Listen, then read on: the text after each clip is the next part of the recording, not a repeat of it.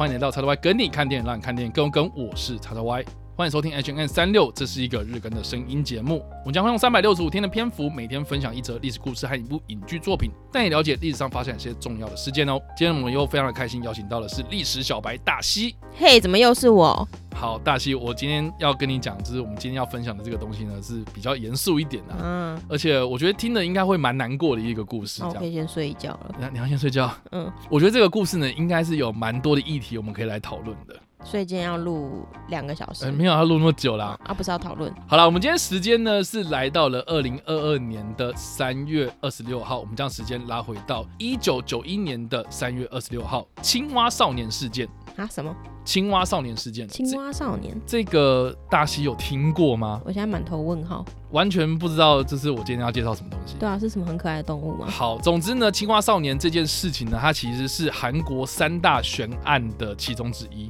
哦，那三大悬案，我觉得应该另外两个会比较有名啊，因为都有被拍成电影。嗯，第一个就是华城连环杀人事件。嗯，这就是被拍成杀人回忆的那部片。哦，对，那另外一个呢，就是李亨浩诱拐杀害事件。嗯，那这件事情呢，也有被拍成那家伙的声音这部片这样子。嗯，青蛙。少年事件呢，这一件事情呢，其实也有被翻拍成电影，而且还翻拍了两部。哦，是哦，什么？对，一部叫做《回家吧，青蛙少年》，另外一部呢、嗯、叫做《孩子们》。所以基本上就是在讲这几个小朋友发生的事情，这样。嗯，那这样听起来应该就知道说，这几个小朋友应该就是下场没有很好啦。所以是什么社会运动导致小孩死掉之类的？好，我先跟大家讲，这件事情是发生在一九九一年的三月二十六号这一天呢，韩国的大邱市有一群小朋友，嗯，他们就是在早上的时候呢，就就是出门前就跟家人讲说，我们要去附近的卧龙山这个地方呢抓山椒鱼。嗯，山上然后抓一些东西哦，就是跳跳啊，玩一玩这样。所以他们是快乐的心情出门。快乐的心情，然后总共有五个小朋友，嗯、那这是五个小朋友呢，都是小学生，嗯，对，那分别是九岁、十岁、十一岁跟十二岁、十三岁，嗯，所以就是哎，九十、十一、十二、十三，刚好。十三岁怎么还会是小学生？就是这个年纪的小朋友，就是他们都是住在同一个村庄里面嘛。哦，好，对，那这五个小朋友呢，他们就是开开心心的，然后就是。前往卧龙山这个地方去抓他们所谓的山椒鱼，然后中间还有遇到了一些乡间里民这些邻居这样子，所以其实大家都有看到这五个小朋友上山，嗯，而且这个卧龙山其实就是等于是他们家的灶咖了，就是说他们很常去，嗯，所以大家也就是说，好啊，那你就去玩这样，嗯，那这些大人呢，当天在干什么？当天他们其实下午他们在准备选举，嗯，所以当时呢，村里都非常非常忙。就是说，大家都要张罗那个投开票所嘛，然后警察也都是去那边支援这样，所以基本上大人都不管小孩，你们啊，你们要去玩，你们就记得回家吃晚餐就对了这样。可是到晚餐时间的时候呢，这五个小朋友的家长就是等不到他们回家，然后他们就开始紧张啦，所以他们就报案嘛。然后结果警察就跟他们讲说啊，那个小孩还没有失踪超过二十四小时啊，你先回家等啊。可能就是在外面，然后玩到疯掉了嘛，所以就是晚一点回家，你们不要这样管这样子。嗯。然后当时的这些警察呢，也是因为忙于我刚刚所提到的那个选举选举活动嘛，所以其实就是觉得啊，我们就已经忙成这样，然后你现在又来闹这样，所以呢，这些家长呢，就是真的。好不好？过一段时间之后呢，他们才开始发现说，哎、欸，这群小朋友真的都没有回来，隔天也没回来，嗯，到底发生什么事情？然后结果呢，这个警察呢才开始觉得好像大事不妙，所以才开始组织了就是所谓的搜山这样。嗯，那当时这件事情呢，其实就是越演越烈啊。这几个小朋友就是过了好久时间的，就一直没有回家，所以这些家长们呢都还上了电视，希望大家来协寻他们。根据统计呢，当时的警方他们总计前前后后派了三十一万人。嗯。嗯在搜寻吗？在搜寻这五个小朋友的下落，但是都空手而回，这样，这么就是完全没有消息，就不知道这小朋友跑去哪里了。嗯，然后家长他们自己也组织了自救会，嗯，然后还去请了一些，比如说山友什么的，就是大家一起来找。嗯，这五个小朋友就算是死了，你也要见尸嘛，对不对？所以就是找不到人，就是找不到人，就用尽各种方法这样子。嗯、而且更糟糕的就是说呢，他们上了电视之后呢，就新闻媒体就曝光嘛。嗯，可是新闻媒体我也不知道为什么，就是他说他们要去卧龙山上面找山椒鱼，嗯，可是就是不知道为什么就写写写写成他们去抓青蛙，嗯、所以这也是为什么后来这五个人叫做青蛙少年的原因呢、啊？就是就是被误植了这样。这也误植得太严重了吧？对，总之呢，就是这青蛙少年事件，就是上了电视之后呢，就开始有很多人打电话进到这个警察局里面，然后就说：“哦，我知道他们在哪里。”嗯，结果呢，就收到了一堆所谓的恶作剧电话。或是所谓的误报，就是无聊？就是打电话过来闹你的，甚至还有人呢是装成歹徒说哦，小朋友在我手上，嗯你们交钱这样子，就是去勒索他的这些赎金这样子，然后搞得这几个家长都非常的心力交瘁，他们就是哎真的也是傻傻，然后就真的要去付赎金，然后就是没有人。嗯，所以他们就是觉得说啊，怎么好像空有希望，然后结果又没有，这样，嗯然后一直落空，所以就搞得大家都觉得很累，这样。嗯。结果呢，这件事情呢是过了十一年之后呢，二零零二年的九月二十六号这一天，嗯，这五个少年的遗体呢，在卧龙山上面呢被山友发现，十一年半找到遗体，对，找到？然后呢，而且这找的方式也是蛮有趣，就是说呢，警方他是收到了一个匿名电话。嗯，说我们在爬山的时候看到了，好像有什么骨头这样子，嗯。好像是人骨，嗯，所以就挂电话，然后也不知道是谁打过来，然后警方就是，哎、好吧，那我们就循着一个线索，然后继续再去找这样子，嗯。然后果然就真的发现这样，嗯这五具尸体基本上都已经变成白骨了，这样。嗯就是很残缺啊，然后已经知道说有五个人躺在这里，但是他们就是不知道他们到底发生什么事情，嗯然后还有找到一些可能衣物啊、物品啊，然后这些家属也是透过这些物品，然后还有一些特征，然后才认定说这五个人就是当年失踪的这五个小朋友。好诡异哦。对，所以尸体找到了，而且这五个人里面，其中的四个人他们的尸体是被叠在一起的，什么啊然后啊？上面就盖了一个大石头，所以其实这很明显就是有人加工过的嘛，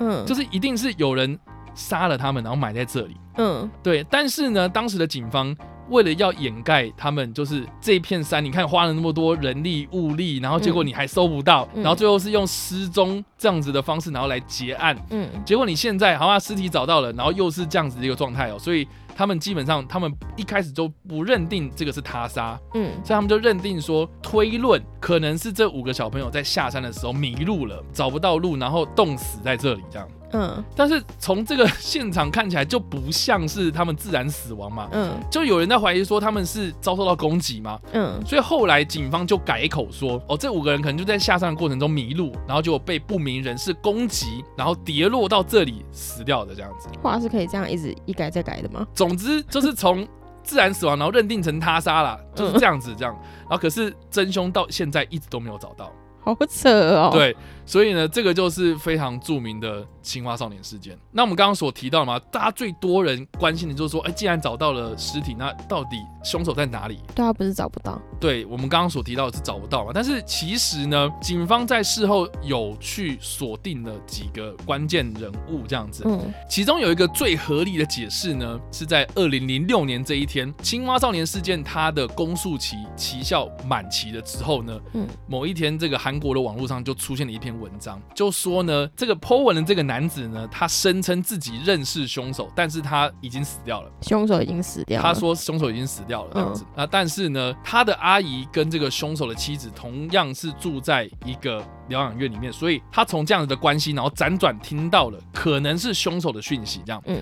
他就转述了这个阿姨她听到这个故事哦，就爆料给这个记者。那这个记者后来也不知道什么原因哦，他也没有把这个故事给报道出来，嗯所以这件事情就不了了之了哦。嗯所以后来这个人呢，他就透过网络然后公开这件事情，这样。嗯基本上呢，他这个事情是这样子讲的啦，就是说呢，其实，在卧龙山的山下住了一对老夫妻，还有一个可能智能有所障碍的一个儿子，这样，嗯他们家养了一只狗。嗯这只狗呢，看到了这五个小朋友经过的时候呢，就把其中一个小朋友咬死了。嗯，对，就是发生了意外。嗯然后这个爸爸呢，就为了要掩盖这件事情，就把剩下的这四个小朋友呢拐来自己的家里面，然后在家里面呢把这四个小朋友也给杀了，这样灭口。哦嗯所以这五个人就一直藏在他们家里面，嗯等到警方啊，哦这些家属啊，找遍这个整个的卧龙山找不到，事情过了这个风头之后呢，他们才把这五个尸体埋到那个后来找到的那个地方，然后这一个在卧龙山下的这个家庭呢就搬走了，这样。哦，所以其实后来大家发现到的那个现场其实是埋尸的现场，而不是案发的第一现场。嗯，所以这样子好像也蛮合理的。对啊，听起来蛮合理的。对，但是没有证据证明真的就是这个样子啊。对啊，又没人找到那那个老夫妻。对，所以其实这件事情也是真相就石沉大海的这样。嗯但不管怎么样呢，在二零零四年的时候呢，被害者家属他们就是有在这个案发的现场，就是举办了一些仪式这样子。嗯，有很多的村民啊，或是认识他们的这些关系的亲属啊、好朋友这样子，然后有现场去哀悼这样子。事情好像这些家属也经过这样子的仪式之后呢，也渐渐放下这样，然后直到现在这件事情就一直悬在那里。嗯，所以就是我们今天所提到的韩国三大悬案其中之一。哦，那也值得一提，就是说呢，如果听到这个故事，还是会很想要知道说到底是谁杀的哈。嗯，韩国的法界呢，他们在二零零七年的时候，其实就有修改了韩国的刑事诉讼法，他们将这个公诉的期限延长到二十五年。但是呢，最后又因为呢，在三大悬案之一的其中一个我刚刚所提到的华城连环杀人事件的催化之下呢，法院就决定将杀人案的公诉期就延长到无限。嗯，就是永久追溯，哦，所以其实如果哈当初这五位的青蛙少年被认定是自然死亡的话，嗯，其实过那个追溯期就没了，嗯，但他现在就是修改成他杀了嘛，嗯，所以其实他们现在这个案子的状态是可以永久追溯的这样，嗯，所以大家如果哈有人在收听我们节目，如果你有任何的线索，你现在就是提供给。韩国的警方，他们会我以为你要说提供给叉叉 Y，我来帮你解谜，或是提供给我，然后我帮你转交给韩国的警方。你又不会韩文，没有，我可以写英文啊，我也可以请懂韩文的人来帮忙啊。哦，也对，希望我有这样子的影响力啊，这样，嗯，对啊。所以以上啊，就是我们今天所分享的这个青蛙少年事件。嗯，那我们今天要提到的电影呢，我们刚刚其实已经有讲过了，它其实这一个事件有被改编成两部片嘛，一部叫做《回家吧，青蛙少年》，一部叫做《孩子们》。那我今天要推荐的电影呢，是在二零一。一一年推出的《孩子们》这部片哦，因为我觉得蛮有趣，就是说，如果你想要了解这整件事情的大致上的样貌的话，会比较推荐你去看《回家吧，青蛙少年》这部片。嗯，因为这部片它其实是主要以整起案件发生的过程去还原它。但是我觉得《孩子们》这部片比较有趣的地方呢，就在于它对于这整起的失踪案或者这整起案件的描述篇幅其实没有很多。哦，他就是一开始就讲说啊，这五个小朋友上山，嗯，接下来就失踪了，很快就没了，这样，嗯，所以蛮大的篇幅都是在描述说这五个小朋友的家长们。他们在事后，比如说他们去上电视，他们去报警，他们跟这个警方讲述这整起事件的过程的时候呢，这整个的样貌，然后包括他们后来就是接到诈骗电话，后来接到恶作剧，然后甚至还有勒索等等，就是比较是主要是在描写受害者家属的心情啊。嗯，另外呢，他还有另外一个旁支故事，同样在进行的就是当时的新闻记者有去报道这件事情。嗯，我觉得他其实也是某方面呈现了韩国新闻媒体的嗜血，这样。嗯，当时就是哎，他们。要追求吸金哦，所以就把那个标题取得很耸动，嗯，甚至是去追一些新三色的新闻内容这样子。这不是现在还是这样吗？其实现在也是这样的，对啊，对，但是他就是透过这个记者的角度，然后在旁观这些受害者家属们他们的些所作所为这样，嗯，甚至是还有去怀疑说是不是你们小朋友是被你们这些家属杀了这样，哦，对，就是有很多不同的怀疑，然后就是很多那种社会的压力啊，然后各个不同的猜测，然后是加诸在这些受害者家属身上，其实是很不公平的一件事情。嗯，所以我觉得孩子们这部片呢，有趣就是有趣在它是以旁观者的角度去观察这整体事件后来发酵的状态，这样子。所以我觉得啦哈，我们今天在聊这件事情的时候呢，我们从这整起事件的发生过程，我们可以知道说，其实小朋友很无辜嘛，就是哎上山然后去抓个鱼，然后结果哎就没有回家了这样子。那可是影响到的是，你看哦，从一九九一年到现在已经超过三十年了。嗯，这三十年间，你能够想象这几个小朋友的家长们是多么煎熬的那种感觉吗？对，这个就是一个我觉得。大家可以去思考的问题啊，就是说，哎、欸，大家好像就是可能热度，然后一两年过去了，然后大家都说啊，找不到了啦，然后死掉了啦，等等的哈。嗯。但可是对于一个小朋友的家长来说的话，那那三十年间真的是非常难熬的一个时光，你知道吗？嗯。而且还要面对这种变态的社会现象。所以呢，以上呢就是我们今天所分享的历史故事，还有我们所推荐的电影啊。那一到五分，大西，你听完这个故事之后，你会给几分呢？五分。你会给五分？为什么每次都给五分呢？对啊，为什么？你好像都 啊，我就很好说话啊。所以你，所以你听完这个故事之后，你有什么样的想法吗？没有，因为我本来就很爱看悬案的东西，嗯，所以这就先引起我的高度兴趣。那依照大西侦探你的推测，你觉得这样子刚刚那样子的说法，你是可以信的吗？就是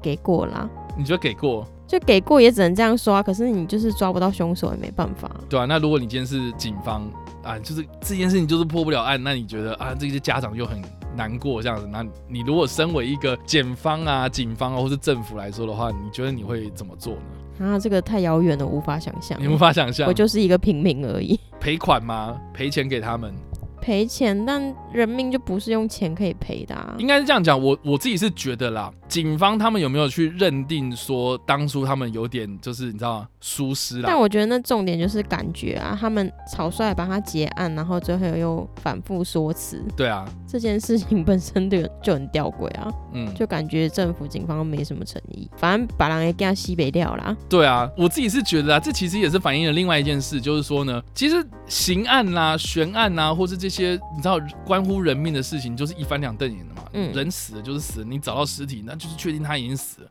嗯，可是在这个当事人或是家属来说的话，这些被害者啊，他们的心情好像真的也不太能够用这种法律啊，或者怎么去帮他们平反啊。对啊，我觉得这个这件事情真的还蛮复杂的，对我来说。嗯所以其实，如果同样的问题问到我身上的话，我确实也会像大西一样，就是说，呃，我好像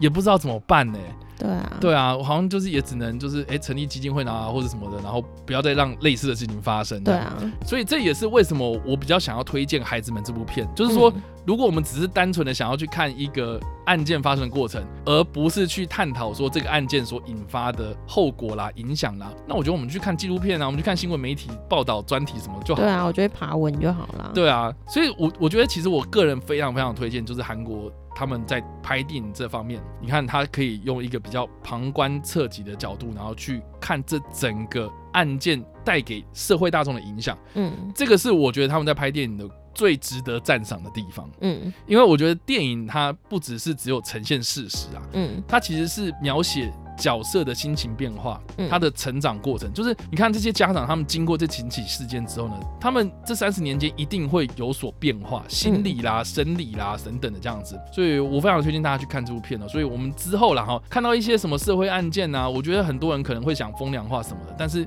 你在讲任何事情的时候，你可能觉得啊不怎么样啊，你觉得就是事实啊，就我是讲这样的，可是你可能无意中就是伤害到当事人，我觉得这个是大家可能要注意的地方。真的，好啦，以上呢就是我们今天所分享的历史事件。青蛙少年事件，以及我们所推荐的电影《孩子们》，不知道大家在听完这个故事之后有什么样的想法，或是没有看过这部电影呢？都欢迎在留言区帮留言，或在首播的时候来跟我们做互动哦。当然呢，如果喜欢这部影片或声音的话，也别忘了按赞、追踪我们脸书粉丝团、订阅我们 YouTube 频道、IG 以及各大声音平台，也别忘了在 Apple Podcast 三十八里板上留下五星好评，并且利用各大的社群平台推荐和分享我们节目，让更多人加入我们讨论哦。以上呢就是我们今天的 H&M 365，希望你们会喜欢。我们下次再见，拜拜。